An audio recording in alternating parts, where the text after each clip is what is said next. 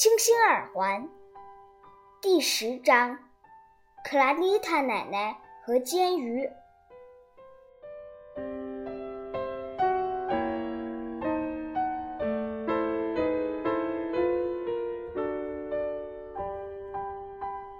从水族馆回来后，他们去看望了邻居克拉丽塔奶奶。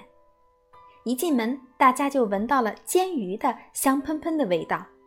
口水都要流出来了，可是，一想到水族馆的鱼，他们又觉得很难过。克拉丽塔奶奶和丈夫威尔弗雷准备了一条鲷鱼。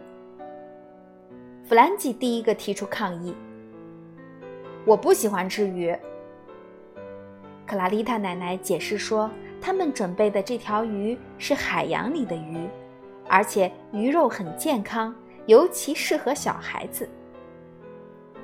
珍妮犹豫着吃不吃，可是露娜却露出一副小馋样。给我点鱼，奶奶，我想尝尝。